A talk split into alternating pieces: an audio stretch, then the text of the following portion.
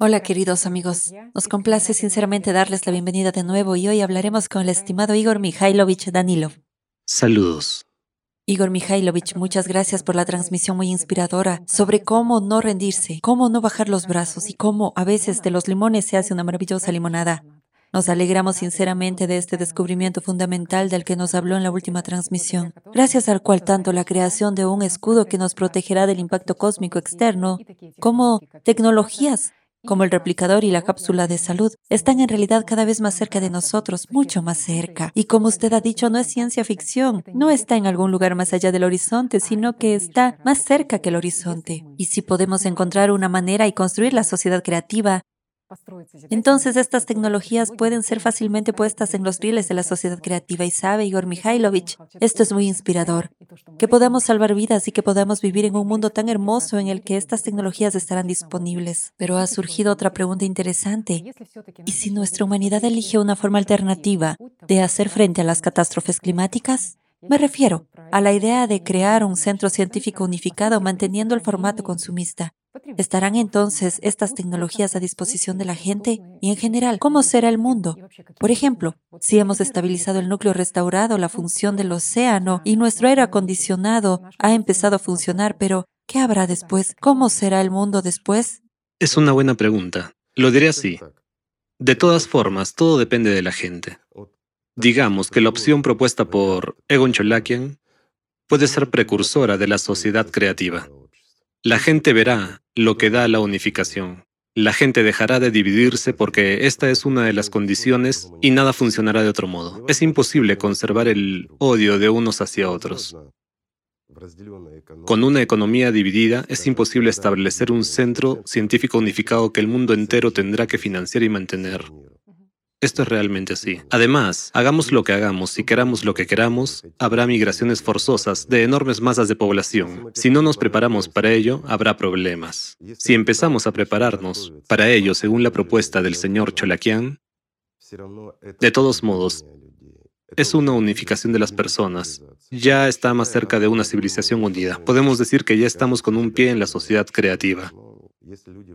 Si la gente saborea este fruto de la unión y consigue más libertades, quizás quiera la sociedad creativa. Quizás, pero en cualquier caso no lo sabremos. Me refiero a la generación actual. Lo que nuestra civilización llegue a ser en el futuro será descubierto y visto por otras generaciones que nos seguirán. No una generación, sino varias generaciones. Esto es realmente así. ¿Por qué? Porque pasará mucho tiempo antes de que la gente tome una decisión. Para ser sincero, lo que veo yo es que incluso si llegamos a algún tipo de consenso internacional preservando el formato consumista, y decidimos realmente dar libertad a la gente, abrir las fronteras, crear una economía unificada controlada, todo como debe ser, y, por supuesto, establecer un centro científico unificado. Si todo nos sale bien, si conseguimos crear el escudo y reanimar el océano, y si todo es oportuno, saben, estoy al 99,9% seguro de que pasará un poco de tiempo, no en la nuestra, sino muy probablemente en las generaciones posteriores, y aparecerán políticos que devolverán el mundo al mismo estado en el que nos encontramos. Al final, tarde o temprano, nosotros, los que luchamos por la unión de toda la humanidad, los que luchamos contra nuestro enemigo común, volveremos a convertirnos en enemigos unos de otros por el bien y los intereses de determinados grupos, grupos financieros, grupos políticos, y al final nos destruiremos a nosotros mismos. Bien con nuestro viejo y fiable arsenal nuclear, bien con algo nuevo que inventaremos. Sin embargo, ¿Obtendremos nuevas tecnologías y conservamos el formato consumista? Por supuesto que no. Definitivamente no, amigos. No es realista. E incluso si conseguimos algunas migajas de las oportunidades que pueden implementarse en la sociedad creativa, seguirán siendo de pago. Sí, podemos tener los GSC, igual que están disponibles ahora. Por ejemplo, una empresa estadounidense los produce, pero las personas que utilizan esos GSC pagan por la electricidad. Esa es toda la respuesta. La misma cuestión puede surgir con ese mismo replicador. Sí, quizá tendrás algún tipo de dispositivo, pero los precios serán como en un restaurante. ¿Para qué? Para no competir con ellos, ¿sabes? Donde haya dinero y donde haya poder, no habrá libertad ni objetivo común. Seguirán dividiendo a la gente por numerosas ideas y múltiples objetivos. Eso es normal. Es una manifestación natural en el formato consumista. No es rentable cuando la gente está en la prosperidad, ¿verdad? No se trata de prosperidad. Se trata de la existencia misma de la humanidad y de la fórmula misma del formato consumista.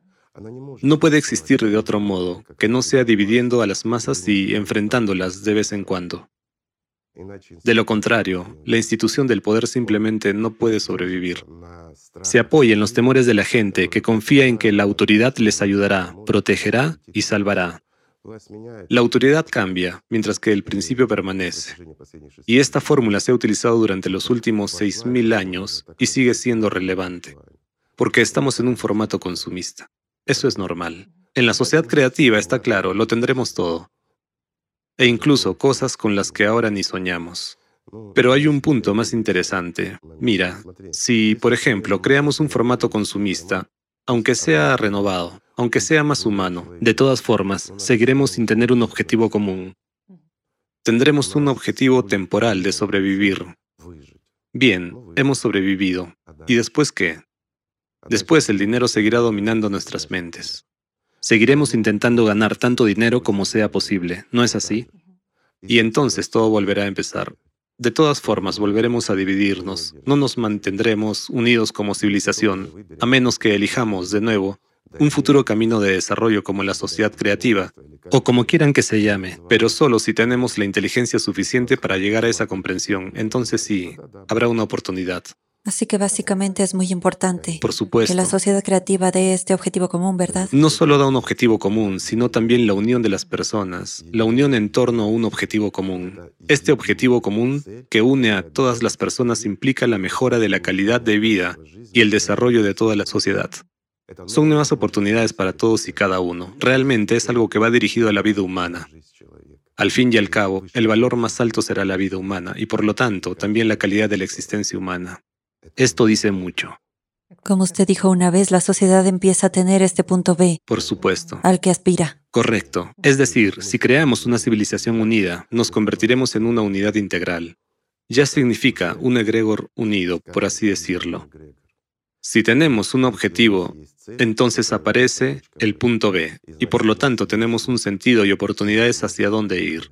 Significa que tendremos una nueva energía, adicional y unida. Por eso el desarrollo es inevitable, lo mires como lo mires. Mientras que en el formato consumista tenemos una idea fragmentada, no tenemos un egregor unido. Los egregores más grandes empiezan a dominar a los más pequeños, pero aún así todo se fragmenta y el egregor más grande será fragmentado en una multitud de sus propios egregores de todos modos. Tomemos cualquier país, por poderoso que sea. Hay una idea, convertirse en los más ricos, tecnológicamente avanzados, independientes y dominantes. Una idea unida. Sin embargo, hay muchísimas divisiones internas, ¿verdad? Es decir, diferentes partidos, diferentes grupos empresariales y diferentes intereses de las personas. Y aún así, no es un egregor integral, sino uno roto. Sí, sí, sí. Y no puede durar mucho. Está condenado a un corto periodo de su existencia. Si nos fijamos, los imperios vivieron una media de 200 años aproximadamente. Sí, todos cayeron en decadencia. Por supuesto, tomemos incluso a los templarios, 200 años. Todo es, como digo, aproximadamente así, ciclos. Los ciclos lo rigen todo. En la economía también hay ciclos. Tomemos lo que tomemos, o esos mismos imperios. Bueno, la historia se repite después de todo. Todo se desarrolla en espiral. Sí, las personas son diferentes y la situación es diferente, pero si se eliminan todas esas nimiedades que lo hacen todo diferente, la esencia sigue siendo la misma. Así es como sucede. De nuevo, si nos fijamos en el desarrollo de la humanidad, en el ciclo, ¿qué es y qué da? Ya hemos hablado, y creo que más de una vez, de que el ciclo significa energía adicional, y veremos que hay demasiada no solo en nuestro planeta, sino también en otros planetas del sistema solar. Es decir, se trata en definitiva de un aumento de energía, una especie de aumento del potencial interno, que afecta a todo lo externo. Es evidente. En otras palabras, es como un reinicio. Es como si recargas un coche y este adquiera nuevas capacidades. Bueno, es una comparación aproximada, pero es más o menos así. Resulta que tenemos una comunidad dividida, tenemos un océano muerto y por lo tanto, el resultado es así. Después de todo, nuestro planeta ha pasado, perdón, por múltiples ciclos antes. Sí, hubo sufrimiento, sí, hubo problemas, es inevitable, pero no obstante, la gente sobrevivió, ¿verdad? Sobrevivió mientras que nosotros estamos en una situación crítica, es decir, aún no hemos entrado en el inicio de la fase activa del ciclo, mientras que la situación es como si estuviéramos en el ciclo, es decir, todas estas manifestaciones, por qué el intercambio? No hay esta energía que está ahí. Ya hemos hablado mucho al respecto y no lo repetiremos, pero esta energía se vuelve excesiva. Debido a la entropía, se convierte en calor, de ahí un montón de cambios y perturbaciones diferentes. Sin embargo, si el océano estuviera vivo, esto no ocurriría. Ves, hay muchos factores, mientras que este es precisamente el factor antropogénico. En otras palabras, nosotros mismos hemos destruido nuestro futuro. De nuevo, si nos fijamos, los primeros mil años cuando comienza el ciclo, es una gran aceleración. Luego todo va más uniforme, una especie de periodo de estabilidad, y luego comienza el declive. El declive comienza más o menos 2000 años antes del final del ciclo, aunque el declive comienza más o menos en la mitad del plazo, cuando esta energía de aceleración termina. La inercia comienza a disminuir y más o menos en la mitad del plazo todo empieza a cambiar que vemos hace 6.000 años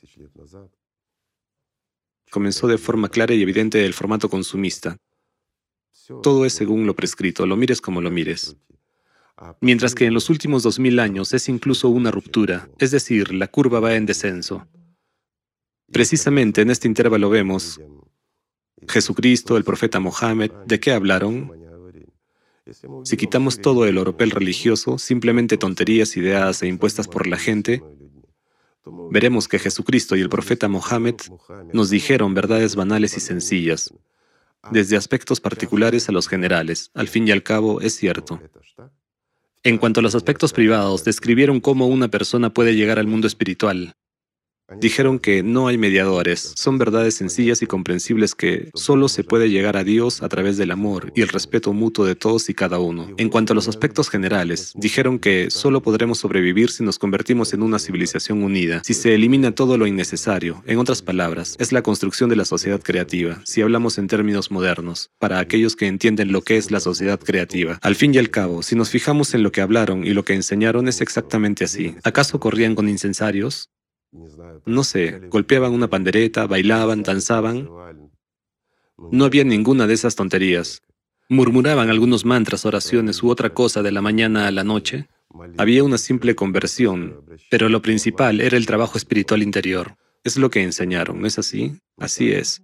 Se trata de un trabajo individual. Nadie, ningún sacerdote lo realizará por ti. Nadie podrá conducirte a las puertas del paraíso, excepto tú mismo. Eso es de lo que hablaron. Tomemos las palabras de Jesucristo. Él dijo claramente que el templo de Dios está dentro de ti y si tú no lo construyes en ti mismo, nada funcionará. No importa qué palacios de piedra hagas, no importa cómo los decores, y no importa lo que hagas allí, todo esto no tiene sentido, ¿no es así? Esto en aspectos particulares, mientras que en general decían que todos deberíamos ser hermanos, todos deberíamos ser, digamos, respetarnos y amarnos unos a otros es decir, una civilización unida, y entonces todo se revelará y todo habrá. No hay otro camino. Muy interesante, es decir, vinieron precisamente durante el periodo de decadencia. De declive. De declive. Sí, cuando empezaba el declive. Veamos qué ha pasado en esos dos mil años. La sociedad. ¿Hemos mejorado como personas o hemos agravado toda la situación? Por supuesto, la hemos agravado. ¿Acaso alguien abolió la esclavitud? No, la iban perfeccionando. Las personas han sido manipuladas y siguen siendo manipuladas. Sí, algunas libertades fantasmales han aparecido en alguna parte, pero son mayores que entonces. Fijémonos en los tiempos de Jesucristo. El derecho romano, un estado poderoso, el imperio romano, ¿verdad? Conquistaron mucho, gobernaron a muchos. ¿Qué derechos tenía un ciudadano romano? ¿Qué libertades tenía? Pueden compararse ahora incluso con las libertades de los estadounidenses. Se cree que los estadounidenses tienen el mayor número de libertades y derechos, ¿sí? Por no hablar del resto de los países. Esa es la respuesta. ¿Hemos mejorado la situación o la hemos agravado? Por supuesto, la hemos agravado. Sabe Igor Mikhailovich, muchas personas también notan que la velocidad del desarrollo de estos acontecimientos negativos y de decadencia moral es tan enorme que no solo no tienen tiempo para reaccionar, sino que ni siquiera tienen tiempo para registrar lo que está sucediendo en la sociedad. ¿A qué se debe esto hoy en día? ¿Es también este periodo de decadencia o...? Esto es natural, es decir, es un proceso. No importa cómo lo tergiversemos o lo que hagamos, no importa cuánto queramos deshacernos de ello. Pero si no cambiamos nosotros mismos, si no cambiamos nuestro formato consumista, al menos según la propuesta del señor Cholakian, esto no se detendrá. Seguiremos rodando hacia la decadencia. Gracias a Dios no iremos muy lejos. El cerbero del clima ya está en el mundo, así que parará esta pelota muy rápidamente y la destrozará en un segundo. Y todo el mundo ya lo entiende muy bien. Si nos fijamos en los eventos climáticos que están teniendo lugar hoy en día, perdón, ya está claro para los más estúpidos que el mundo está al borde, que hay que hacer algo. Mientras que hay solo una cosa que podemos hacer, intentar salvarnos a nosotros mismos y a toda la humanidad. No hay otra opción. Si no, seguiremos rodando hacia la decadencia moral y todo lo demás. Endurecerán las leyes. Ya hemos hablado de ello. El formato consumista es el formato consumista. Se defenderá para conservar al menos un poco de su poder. Si no escuchan al señor Cholakian, ni siquiera hablo de nosotros, es poco probable que alguien nos escuche. Entonces todo lo que se hará irá dirigido contra las personas, hacia la supresión de sus libertades. En primer lugar, es el derecho a hablar, a escuchar y a ser escuchado. ¿Por qué?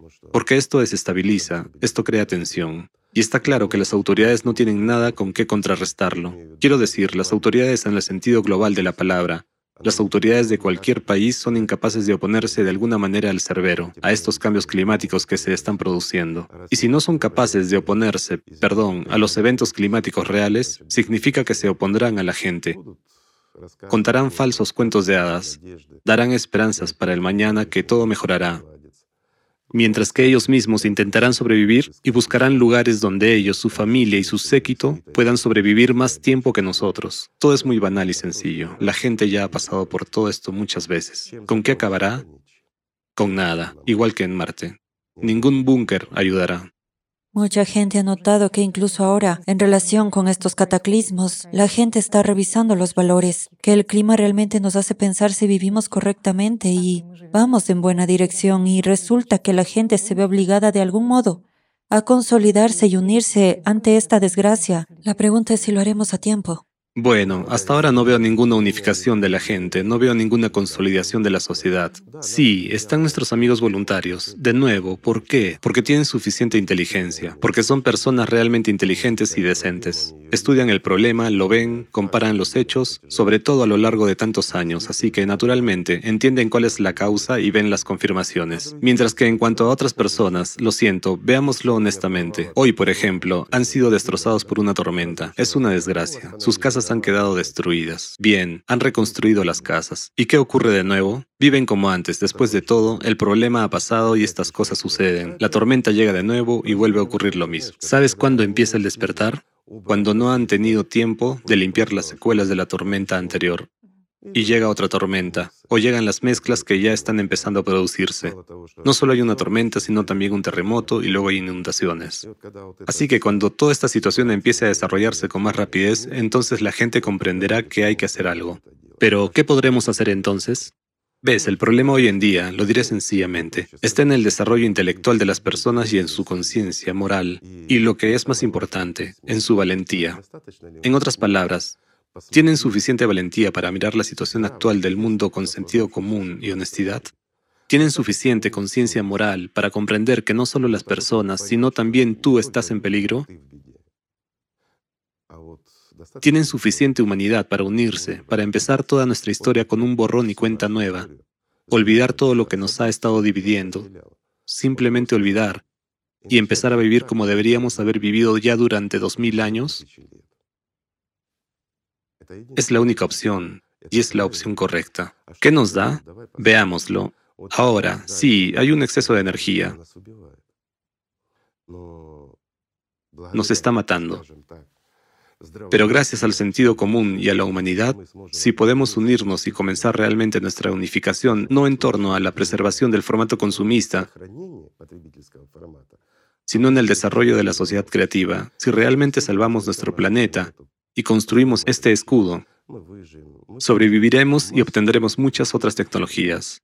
E incluso nuestra generación podrá prolongar su vida hasta al menos 1500 años.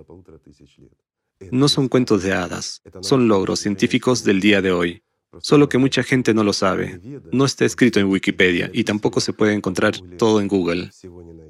Eso es lo que responderé a los compañeros que comprueban toda la información en Wikipedia, pero no está escrito allí. Mientras que si investigas un poco sobre el tema, podrás encontrar a muchos científicos que han logrado realmente muy buenos resultados. Además, las nuevas tecnologías, así que podrán vivir 1500 años como mínimo. ¿Y qué nos da esto? Cuando la sociedad está unida y cuando el objetivo está definido, lo diré simplemente, nuestra generación es capaz de alcanzar el nivel de desarrollo como una civilización unida hasta el cuarto nivel. Y esto es fantástico. No podemos ni imaginar qué tipo de capacidades tiene una civilización del cuarto nivel de desarrollo. Sí, no podremos alcanzar el quinto nivel.